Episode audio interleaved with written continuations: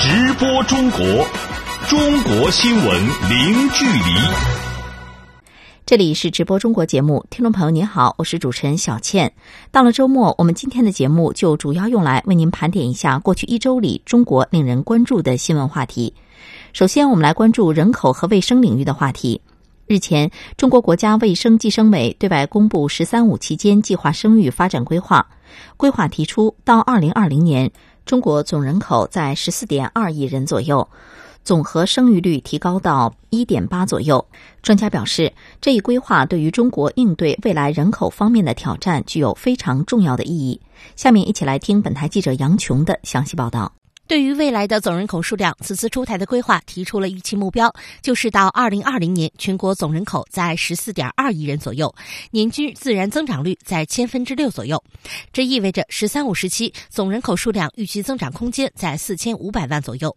规划提出，在“十三五”期间，中国的总和生育率提高到一点八左右。总和生育率是人口决策重要的参考数据，它代表了一个国家或地区的妇女在育龄期间每个妇女平均生育的子女数量。二零一五年，中国的总和生育率为一点六左右，相当于目前欧洲的平均水平。而实际上，早在二零零七年公布的国家人口发展战略研究报告中，就已经提出了总和生育率一点八左右的目标。在“十三五”期间，有望实现这一目标。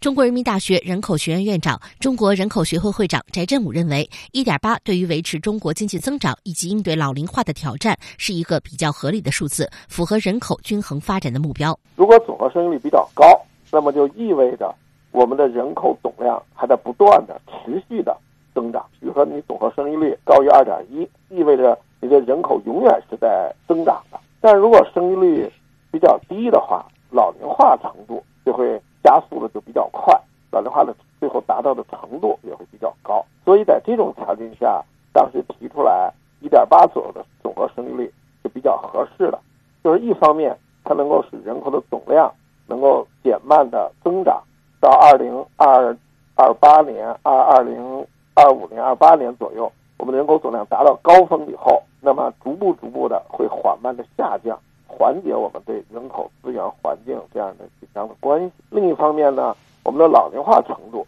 又不会达到很极端高的那样的水平。为了维持人口的合理增长，规划将实施好全面两孩政策列入了主要任务。规划提出，引导和鼓励社会力量举办非营利性妇女儿童医院、普惠性托儿所和幼儿园等服务机构，增强社区幼儿照料等服务功能，加快推进公共场所和用人单位母婴服务设施建设。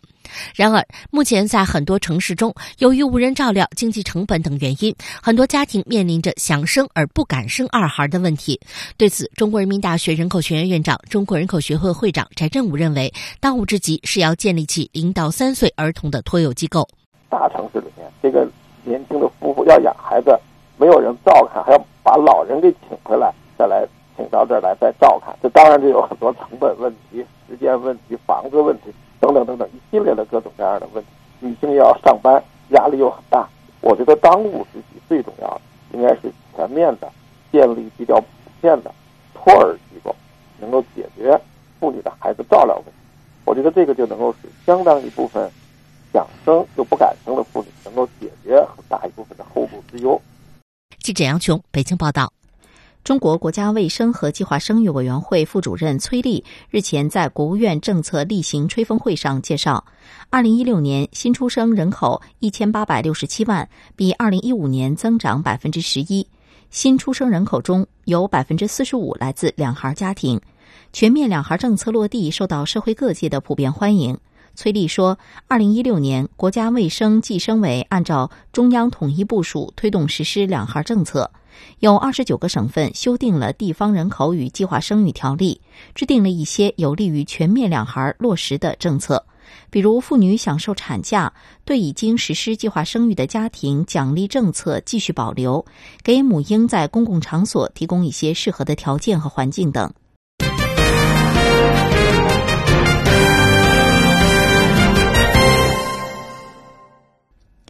二孩政策全面放开以来，七零后、八零后加入了再育的行列，高龄孕妇井喷式增长。但不容忽视的是，随着年龄增加，生育成功率呈明显下降的趋势。近期，《人民日报》刊文讨论代孕是否可放开，引起了社会广泛的关注。二月八号，国家卫计委新闻发言人毛群安表示，代孕是违法违规的行为，国家卫计委将继续严厉打击涉及代孕的违法违规行为。根据世界卫生组织人类生殖特别规划署的报告，世界范围内不孕不育率高达百分之十五到百分之二十，中国不孕夫妇大约有一千五百万对。治疗不孕不育的方法有很多种，比如药物治疗、试管婴儿、人工受精等等。但也有不少夫妻，即使通过治疗，仍然没有办法孕育自己的孩子，就将眼光放到了找人代孕这个途径上。但在中国，代孕是被明令禁止的。八号上午，国家卫生计生委在北京召开新闻发布会，国家卫计委新闻发言人毛群安介绍说。呃，我们关注到最近有一些关于代孕的这个意见议论，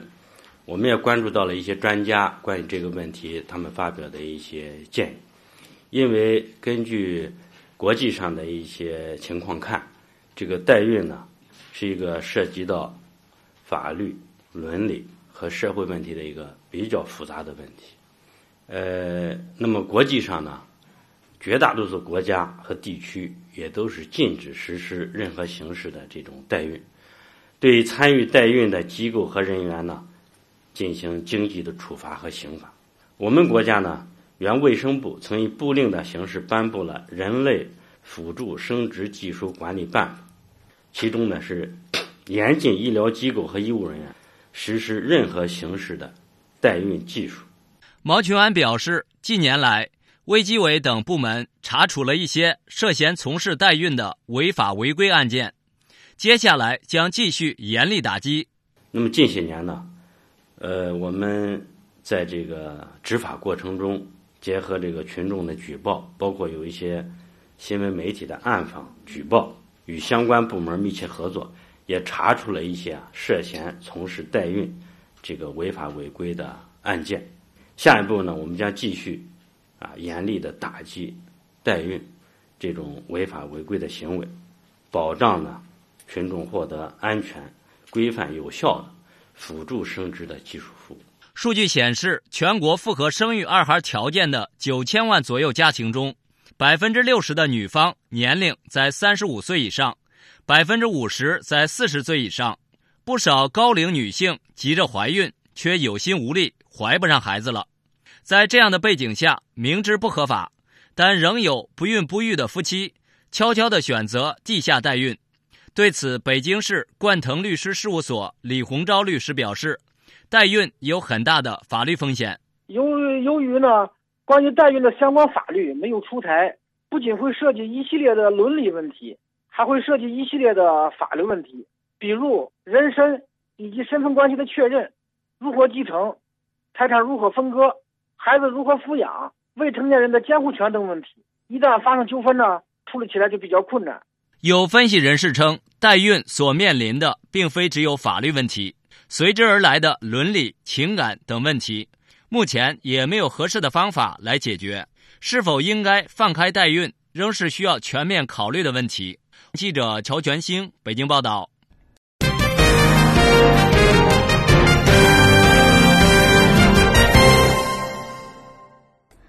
中国国务院办公厅近日印发《中国遏制与防治艾滋病“十三五”行动计划》，对于未来五年艾滋病防治工作进行全面部署。按照这一计划，中国将采取措施，最大限度发现感染者和病人，有效控制性传播，减少社会歧视，将中国艾滋病疫情继续控制在低流行的水平。我们来听记者乔全兴带来的报道。中国疾病预防控制中心发布的数据显示。截止二零一六年九月，中国报告现存活艾滋病病毒感染者和病人六十五点四万例，累计死亡二十点一万例。中国疾控中心性病艾滋病预防控制中心主任吴尊友在接受本台记者采访时介绍说，当前中国艾滋病疫情总体呈现低流行水平。呃，以感染人数占人口的比例来看的话呢？中国的感染率啊，只相当于全球平均数的八分之一。那么，在过去十几年的话呢，防治工作呀，大幅度的这个落实。你像我们从啊二零一零年到二零一五年，艾滋病检测每年从六千万增加到一五年的一亿四千万，抗病毒治疗从这个八万六增加到三十八点七万。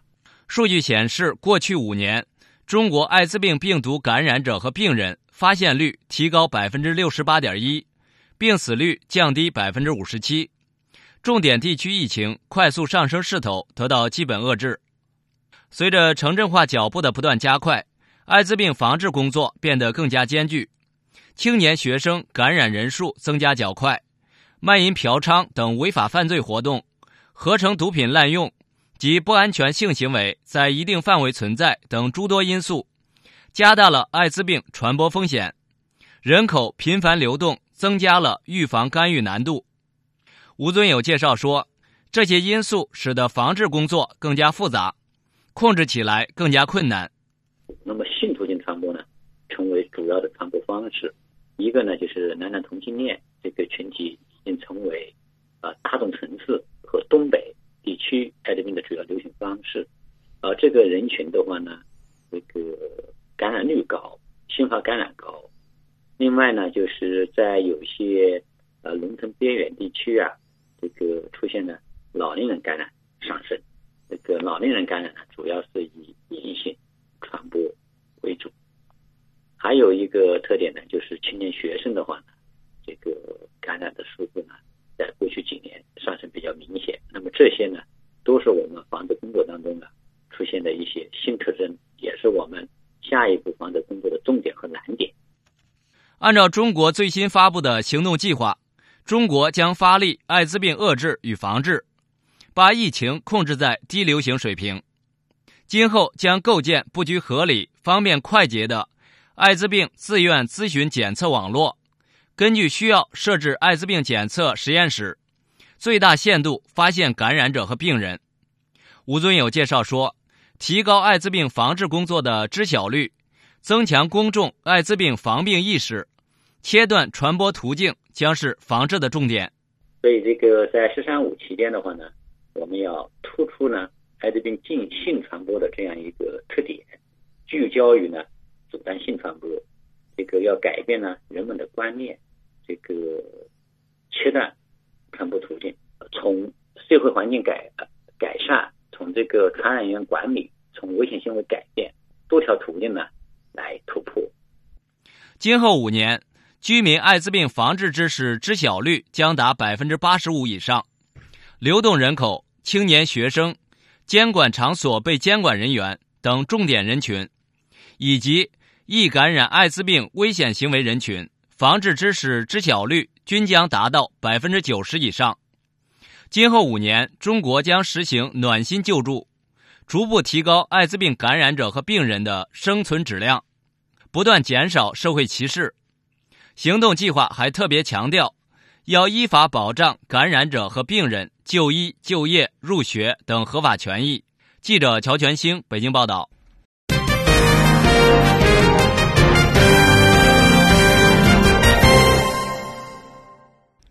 长期以来，公立医院人多环境差，使不少患者满腹怨言。为了改变这种情况，国家卫生计生委从前年开始启动进一步改善医疗服务行动计划，希望用三年的时间做到让民众便捷、安全、有效的就医，医疗服务水平明显提升。国家卫生计生委相关负责人八号表示，目前这一计划已经取得了显著的成效。更多内容，我们继续来听记者乔全兴的报道。长期以来，公立医院人多环境差，使不少患者满腹怨言。为了改变这种情况，二零一五年，国家卫计委启动了为期三年的改善医疗服务行动计划。实施两年来，各地运用信息化手段，进一步优化服务流程，提高服务效率，改进服务质量，取得了显著的阶段性成效。国家卫计委医政医管局副局长焦亚辉说。那么另外一方面呢，我们也是呃，根据老百姓一些呃关注的热点和焦点问题，反映比较强烈的这些看病就医的问题，比如等候的时间长，呃，那么在医院里边呢，来回奔波，呃，拥挤啊，排队啊，而且还有一些诊疗的信息不透明啊，等等的这些呢。利用信息化的手段，加强分时段的预约诊疗，提供优质护理服务，呃，信息的推送、诊间的结算，优化服务的流程，呃，来改善人民群众呢看病就医的感受，缩短等候时间。举一个呃非常简单直接的例子，通过这种分时段的预约诊疗，我们有效的消平了瞬时间的看病就医的这个高峰，让人民群众呢可以感觉到。现在的大厅，呃，包括就诊的区域，不像以前似的，大家都拥挤在一起。所以，通过这个分时段的预约诊疗，另外，今年呢，我们是还要进一步的试点。刚才，呃，赵院长也提到了，就是要把这些检验和检查的预约给它集中在一起预约。可能以往我们有的时候不太注意这方面，今天约你来做 B 超，明天约你来做 CT，后天约你来做核磁，这样的患者可能要多次奔波到医院。那么我们把它集中在一起预约，让患者一次性到医院，把所有的这些问题都可以解决。然后检查完了之后的这些信息呢，通过信息化的手手段来推送。那么通过这些呢，都大大的提升了患者的看病就医的感受。焦亚辉表示，接下来国家卫生部门还将继续采取措施，来改变公立医院的就医环境。二零一七年是第一个三年行动计划的收官之年，一方面我们将切实有效的举措向固定的制度进行转化，另一方面针对群众反映的突出问题，进一步探索新的举措，力求在预约诊疗。日间手术、急诊急救、诊区安全与患者隐私保护相关工作取得新成效。据介绍，今年国家卫计委将逐步扩大实名制预约诊疗试点，探索开展检查检验集中预约，推行日间医疗服务，加强日间手术精细化管理，探索开展其他日间医疗服务，创新急诊急救服务。鼓励探索胸痛中心、卒中中心等多学科诊疗模式。此外，还将充分利用信息手段，提供信息查询与推送、信息化结算支付等服务，搭建双向转诊信息平台。记者乔全兴北京报道。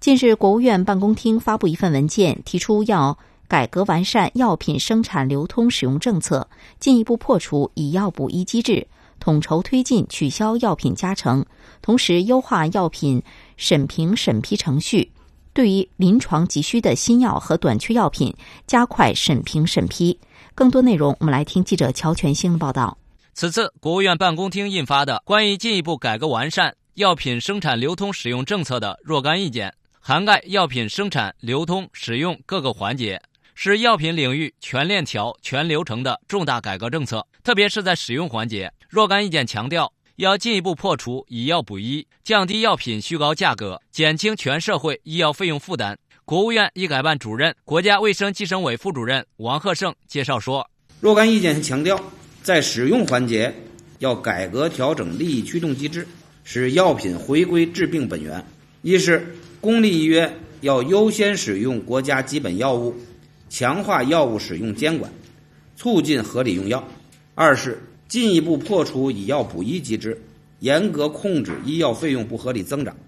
三是强化医保规范行为和控制费用的作用，大力推进医保支付方式改革，促进医疗机构主动规范医疗行为。王鹤胜表示，将对各地医药费用增长幅度进行量化管理。并落实到具体医疗机构。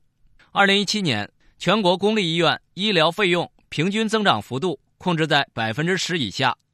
根据文件，中国还将优化药品审评审批程序，对临床急需的新药和短缺药品加快审评审批，保障儿童、老年人等人群和重大疾病防治用药需求。对防治重大疾病所需专利药品，必要时可依法实施强制许可。国家食品药品监管总局副局长吴真介绍说：“对于临床急需的一些药品呢，食品药品监督管理总局，我们有优先审评的一些规定。你比如说，对一些抗癌药，对一些传染病的防治治疗药，对一些罕见病需要的药，对儿童病所需要的药等等吧，啊，我们有优先审评。那么这些优先审评的政策，不仅可以适用于中国的企业。也包括适用国外的企业。那么我们呢，对临床试验的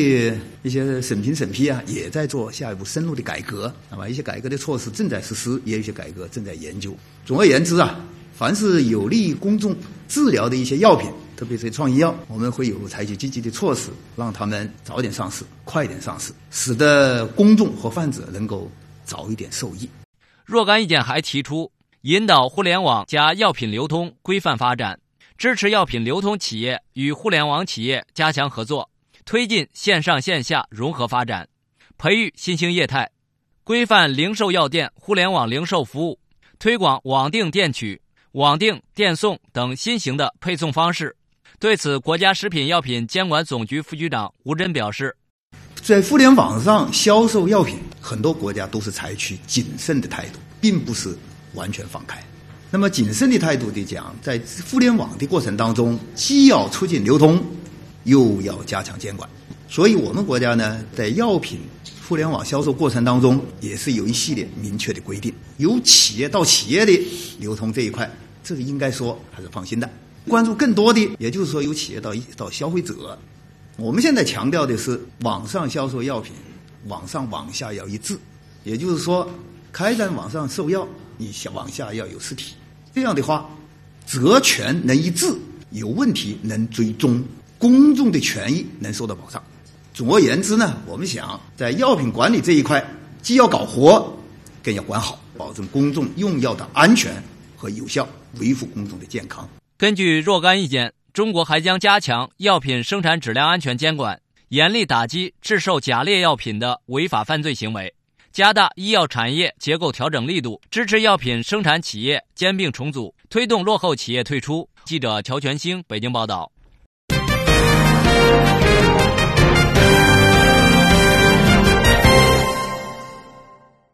中国已经步入到老龄化的社会，养老机构不足问题日益突出。为了解决这一矛盾，中国民政部等部门日前提出，要加快推进养老服务业改革，进一步调动社会力量参与养老服务业发展的积极性，降低创业准入的制度性成本，营造公平规范的发展环境。详细情况，我们来连线记者王环星。华兴你好，先来给我们介绍一下中国放开养老市场，促进社会力量成为养老服务主体，政府都下放了哪些权利呢？好的，根据中国政府发布的关于加快推进养老服务业放管服务改革的通知，政府在放权方面要做的是规范养老服务投资项目审批报建手续，将工程项目审批流程整合为项目审批、用地审批、规划报建、施工许可四个阶段，每个审批阶段的过程也尽量简化，加快办理进度，并不再对养老项目进行交通影响、水影响、地震安全性等方面的评估审查。此外，政府还进一步简化优化养老机构相关审批手续，取消部分机构的消防审验手续，支持加快完善服务场所的产权登记手续等，为社会力量办养老机构减少审批项目，降低申请门槛。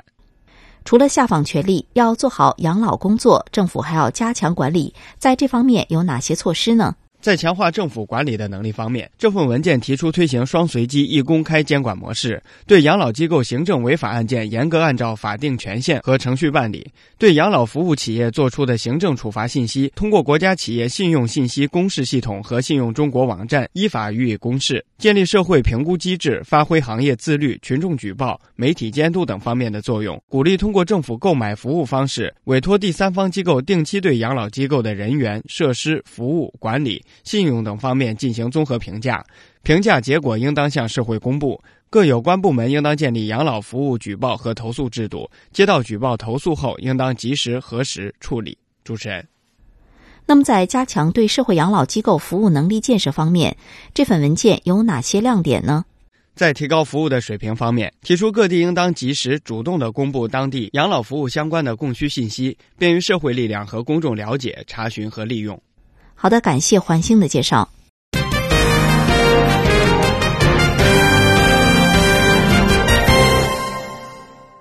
好的，听众朋友，上半时段的直播中国到这里就结束了。下半时段我们还将继续关注本周最近的热门话题，一起来回顾海外华人的相关新闻。欢迎您持续锁定收听直播中国，中国新闻零距离。这里是直播中国节目，听众朋友您好，我是主持人小倩，欢迎您继续收听直播中国。下半时段我们继续来关注近期的热门话题。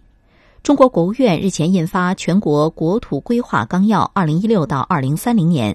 规划纲要强调，未来将加快转变国土开发利用方式，全面提高国土开发质量和效率，加强国土空间用途管制和建立国土空间开发保护制度。详细情况，我们来听本台记者肖中仁带来的报道。改革开放以来，中国的国土空间开发利用取得了显著成就，以相对紧缺的资源支持了长达三十多年的高速增长。不过，在经济新常态下，中国的国土空间开发和保护也出现了较多的新矛盾和新挑战。一些地方出现了国土空间开发失衡、环境污染严重、资源约束趋紧、生态系统退化等问题。对此，国务院印发的规划纲要明确了国土集聚开发、分类保护和综合整治三位一体的总体格局。据国土资源部部长姜大明介绍，规划纲要还完善了国土空间用途管制和建立国土空间开发保护制度。纲要啊，注重落实强化国土空间的用途管制，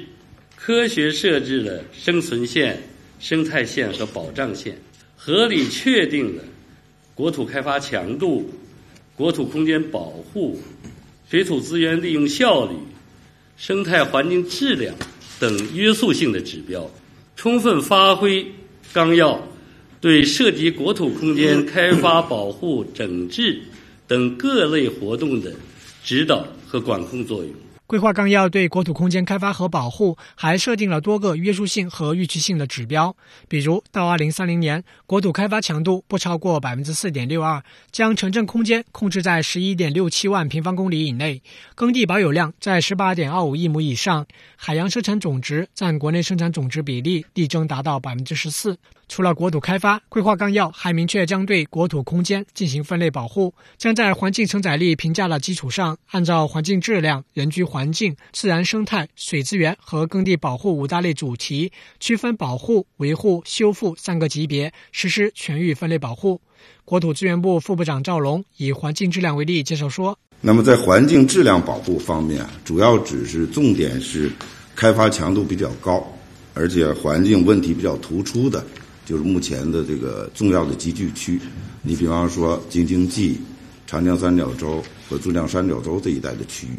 那么这一带的呃保护，重点是对大气、水和土壤环境质量为主题的保护，同时呢，通过调整产业结构啊，严格限制高污染的项目，严格用水总量的控制。为了确保各项任务目标全面落实，规划纲要还将实施绩效考核制度，把实施情况纳入国家土地督察机构对省一级政府的监督检查范围，同时还将建立健全公众的参与制度。记者肖忠仁北京报道。直播中国，中国新闻零距离。首先，我们来关注环保领域。中国政府近日发布文件，提出二零二零年年底之前全面完成全国生态保护红线划定、勘界定标，基本建成生态保护红线制度。这也意味着中国首次开启生态保护红线战略。详细情况，来听记者魏雨辰的报道。生态保护红线是指具有特殊重要生态功能、必须强制性严格保护的区域。通常包括具有重要水源涵养、生物多样性维护等功能的生态功能重要区域，以及水土流失、土地沙化等生态环境敏感脆弱区域。此次发布的意见指出，二零二零年年底前全面完成全国生态保护红线划定、勘界定标，基本建立生态保护红线制度，国土生态空间得到优化和有效保护，生态功能保持稳定，国家生态安全格局更加完善。数据显示，近年来我国生物多样性下降趋势一直持续，哺乳、爬行类等脊椎动物受威胁比例达百分之二十一点四，苔藓、蕨类等特有高等植物受威胁比例超过百分之六十，这与生态环境遭到破坏密切相关。尽管我国设立了多个自然保护区、湿地公园等，但由于保护地存在界限不清、管理混乱等，导致生态保护问题迫在眉睫。此次发布的意见对怎么画、怎么管都有明确的规定。中国环境科学研究院研究员张慧远说：“明确了环境保护部和国家发改委明确牵头来协同各个部门开展这项工作，明确了怎么画，还有就是明确了划完之后怎么管的问题。”那么这怎么管？包括要属地管理，明确责任，然后把各类保护地的已有的法律法规如何去整合在一起，进一步去强化它的管理，而且明确的责任追究啊等等这一系列的相关的措施。我觉得这都是一个明确怎么管非常重要的一些内容。张慧远认为，此次发布的意见将生态保护提升到了红线的高度，由此摆明中国对生态环境保护的态度。红线就就意味着它是一个不能不能越雷池一步，要严格管控的这么一个至少这么一个概念，不仅不仅仅是空间画那么几个线那么简单，一定要根植在心里。它既是一个不可逾越的红线，更是一个维护我们生命生命线的一个基本的一个手段。此次意见的出台是中国首次开启了生态红线保护战略。环保部南京科学研究所所长高吉喜告诉记者，红线文件出台也为今后产业布局奠定基础。提出来的国土空间优化里面呢，其实有三块呢，它是最主要的。一块呢就耕地保护，这块呢已经有了耕地红线。第二块呢其实就生态保护红线，但这块呢我没有没有红线，所以这次生态红线划定以后呢，就弥补了这个缺陷。第三块呢就是城镇增长边界，所以说通过划定生态保护红线以后呢，与这个耕地保护红线和城镇增长边界共同构成了。国土空间格局优化的三大基础，这个呢，对整个以后的产业结构的布局也具有非常重要的作用跟意义。记者魏雨晨北京报道。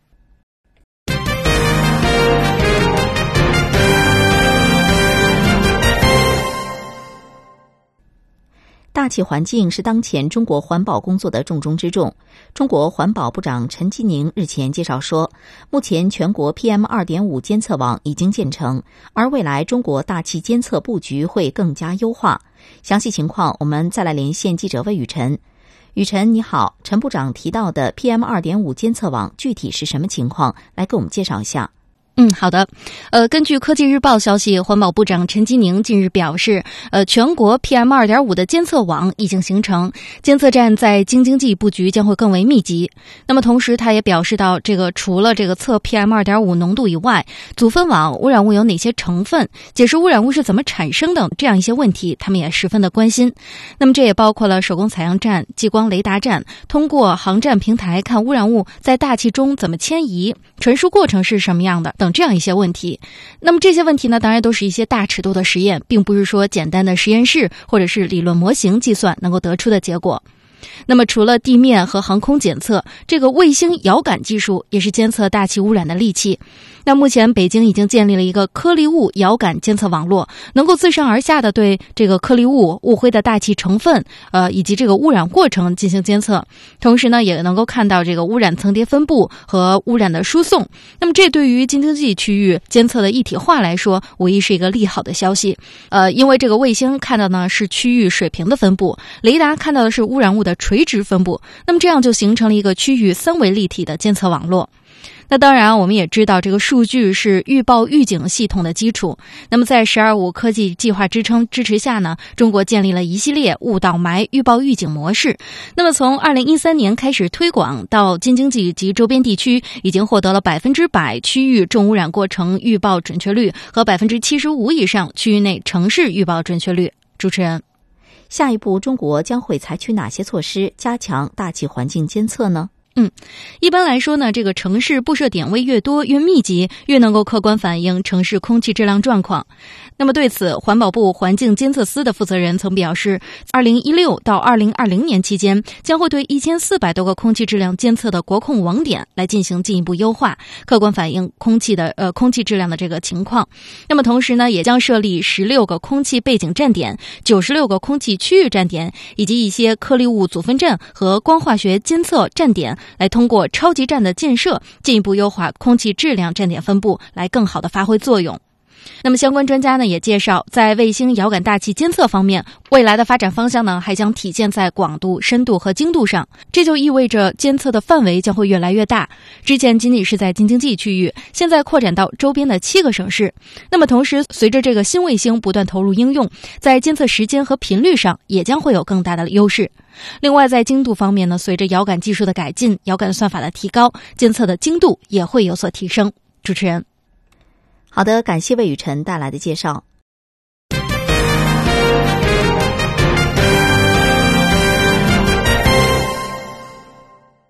二月六号，在中国深海勘察领域应用最为广泛的三类典型深海运载器——蛟龙号载人潜水器、海龙二号无人游览潜水器和潜龙一号无人无缆潜水器，同时入驻位于青岛的中国国家深海基地。实现了中国深海勘察领域龙家族成员的首次三龙聚首。详细情况，我们来连线记者林维了解一下。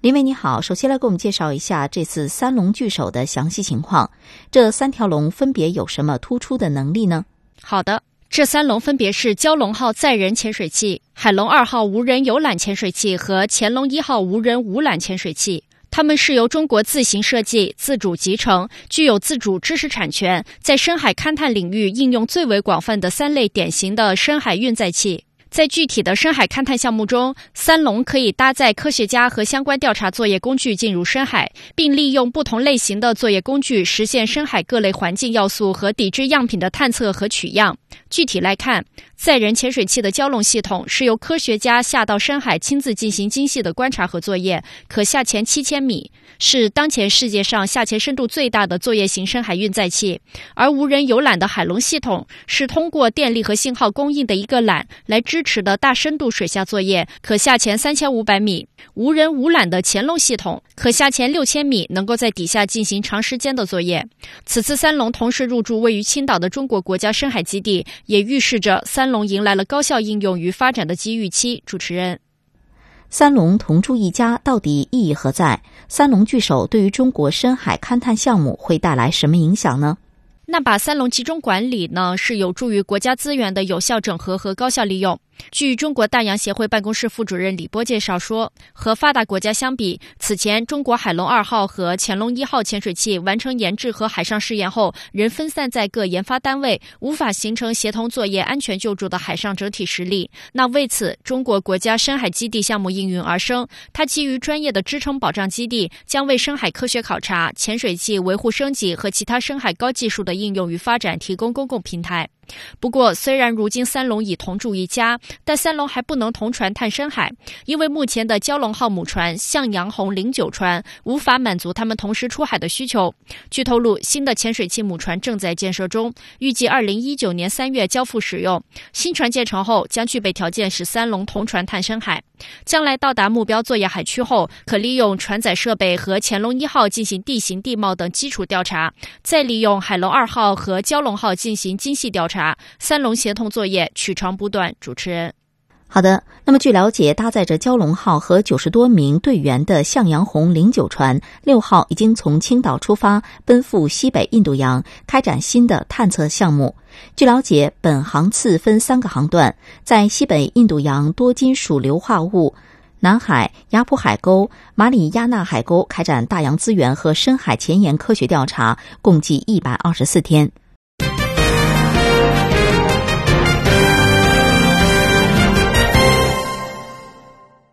春节假期一闪而过，不少朋友都说，假期虽短，但是眼睛一闭一睁，钱包已经瘦了。中国人春节期间花了多少钱呢？中国商务部统计是八千四百亿元，这个数字包含了每个人每个家庭的花销。那么这些钱都花在哪儿了？又有什么新的趋势？马上我们来连线节目编辑张涵。张涵你好，先来给我们介绍一下这八千四百亿都花在了哪里呢？嗯，好的。根据商务部的监测，除夕到正月初六，全国零售和餐饮企业实现销售额约八千四百亿元，比去年的春节黄金周增长了百分之十一点四。那人们不禁要问：这些钱都花在哪儿了呀？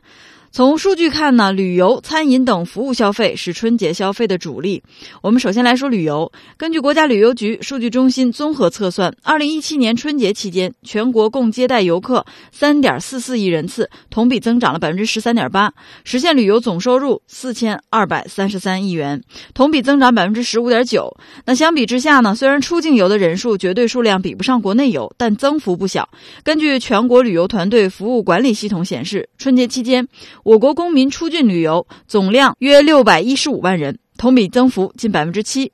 那另据统计，我国出境游客在境外平均度过了九天，总消费额逾一百四十亿美元。除了旅游之外呢，看电影、赏话剧、观民俗、逛庙会、玩冰雪，成为了人们欢度春节的热门选择。春节前四天，全国电影票房超过了二十四亿元，其中正月初一票房创下了单日历史的新高。国家大剧院、中国儿童艺术剧院、上海话剧艺术中心等剧场演出爆满，一票难求。那餐饮服务的消费方面呢？团圆家宴、亲朋聚餐成为春节餐饮市场的主角，凝聚亲情的年夜饭预定火爆，中华老字号全聚德。便宜坊、狗不理等年夜饭一桌难求，还有春节怎么少得了买买买呢？商品消费方面，商务部监测显示，春节期间传统年货、绿色食品、应季服装、金银首饰、智能节能家电、新型数码产品等商品也是热销。主持人，每年过年都是花钱如流水，听起来没有什么不同，是这样吗？呃，表面看起来是这样，但是通过大数据的分析，还是能够看出大家的消费方式和观念正在发生改变。春节消费也是出现了一些新的亮点。那么这个新趋势总结起来就是，互联网加对消费的带动显著，同时呢，大家对于这个品质的追求也日益凸显。相信不少听众朋友都有体会啊，春节期间网办年货、网络订餐等线上线下消费，可能已经成为了我们很多人的首选。甚至定制出游、拼车返乡等这种个性化共享型消费呢，也是成为出行时的选择。那与此同时，我们在进行这些消费的时候，也开始更加注重品质，崇尚健康，追求时尚，还有彰显个性。分析春节黄金周这些消费变化，可以看出我国整体。消费结构的这个变化，绿色消费、旅游休闲消费、个性化消费蓬勃发展，以互联网加为核心特征的新型消费业态，彻底改变了传统的消费行为，还有消费模式。未来呢，也将会成为我国消费增长的新动力。主持人，好的，感谢张涵带来的介绍。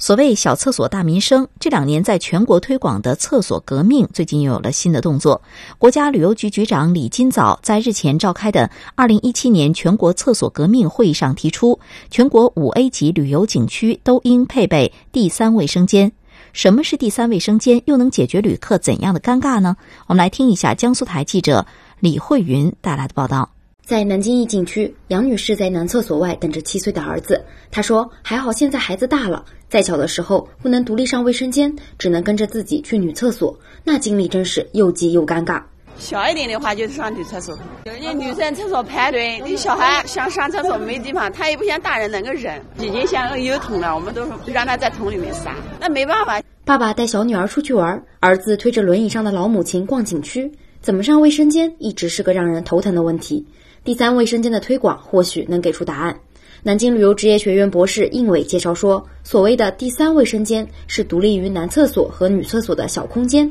就是为了解决一部分特殊对象如厕不方便的问题。尤其是家庭的异性之间，比如像女儿协助父亲啊，儿子协助母亲啊，等等等等。基于这样一个特殊的人群的这样一个考虑啊，它是真正的能够完善旅游公共服务的设施。其实第三卫生间啊，在西方早就开始盛行了，确实能够从游客的角度出发，能解决游客的一些实际的问题。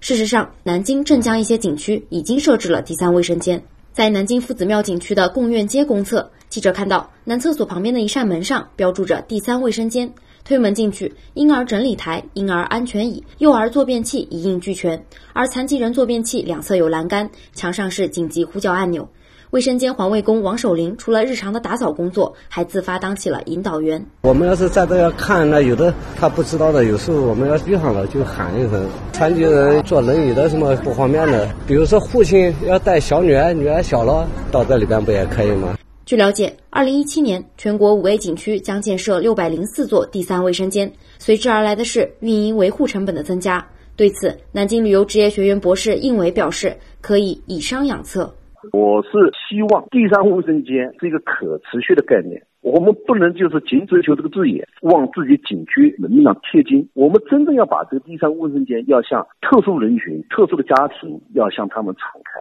增加它的这样一个使用率，而不能使第三卫生间仅仅是一种摆设。厕所的运营维护成本是比较巨大的，可以运用以商养策的这样一种概念，可以在里面增加一些广告啊。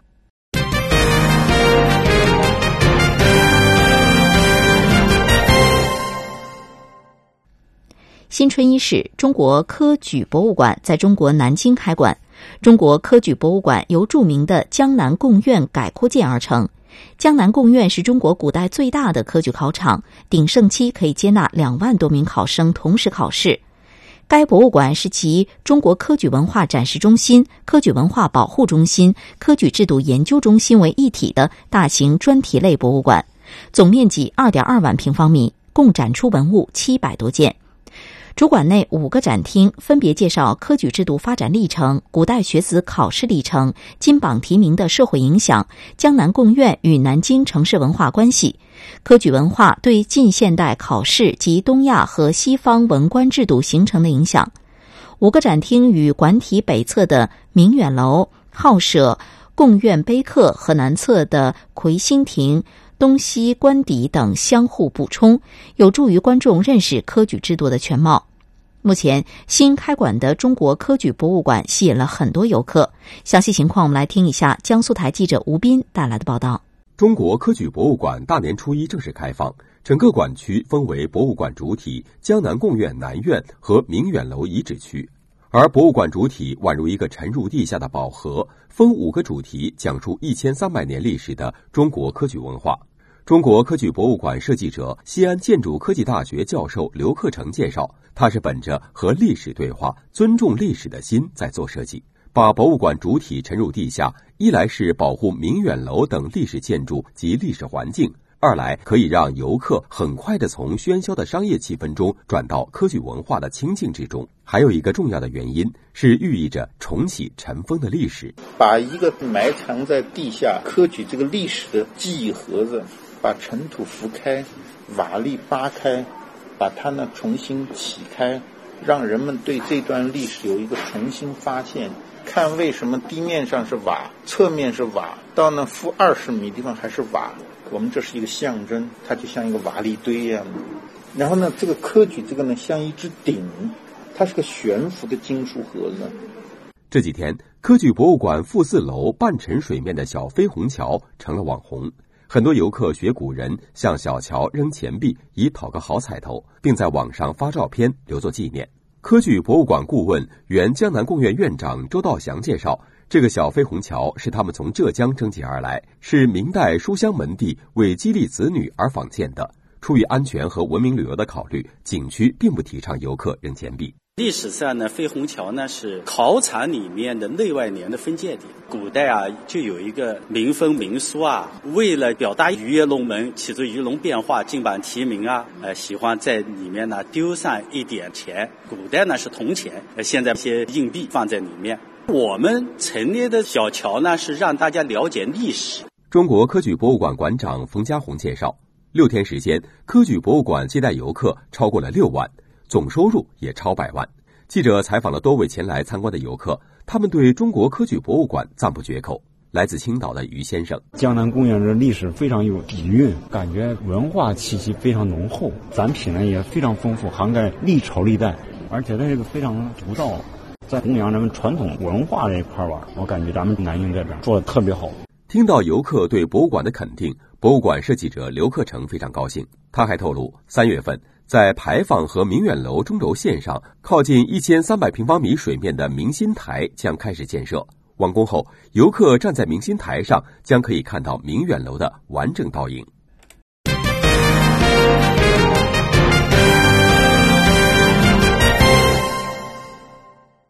好的，接下来是一周华文综述，让我们一起来回顾一下一周海外华人的相关新闻。文化中国四海同春是中国国务院侨办从二零零九年起推出的侨务文化品牌活动。每年春节期间，侨办组派高水平艺术团，奔赴海外华侨华人居居的国家和地区，开展为侨访问演出，代表中国政府为侨胞们带去新春问候，并与各地各族裔民众共贺新春。当地时间九号晚，文化中国四海同春畅响西班牙巴塞罗那。这是四海同春连续第二年到访巴塞罗那，受到当地华侨华人热烈欢迎。该市规模最大、能容纳近四千名观众的国际会展中心剧场，化身热情与亲情交织的海洋。正式演出开始前，由巴塞罗那当地中文学校音乐学校小演员带来的暖场表演就吸引了观众的眼球。舞蹈舒韵呈祥，极富中华文化韵味。满族舞花棍俏皮可爱。手语歌曲《感恩的心》暖人心脾，一连三个精彩节目轮番上演，博得现场阵阵掌声。四海同春艺术团的表演则将现场气氛不断推向高潮。少林武僧展现出令人眼花缭乱的十八般武艺，唢呐等中国传统乐器演奏出独具韵味的乐曲。当魔术师接连呈现飞牌及大变红包戏法表演。当吉祥三宝组合献上一曲《春天来了》，中西合璧的主持人配置也是当晚演出的一大亮点。艺术团主持人丁瑜和精通中文的西班牙男主持霍天杰默契配合，各显神通，将对中华文化的理解融入主持词中，提升了广大侨胞的观演体验。今天的直播中国节目到这里也就结束了，非常感谢各位的收听，祝您周末愉快，我们下期同一时间再会。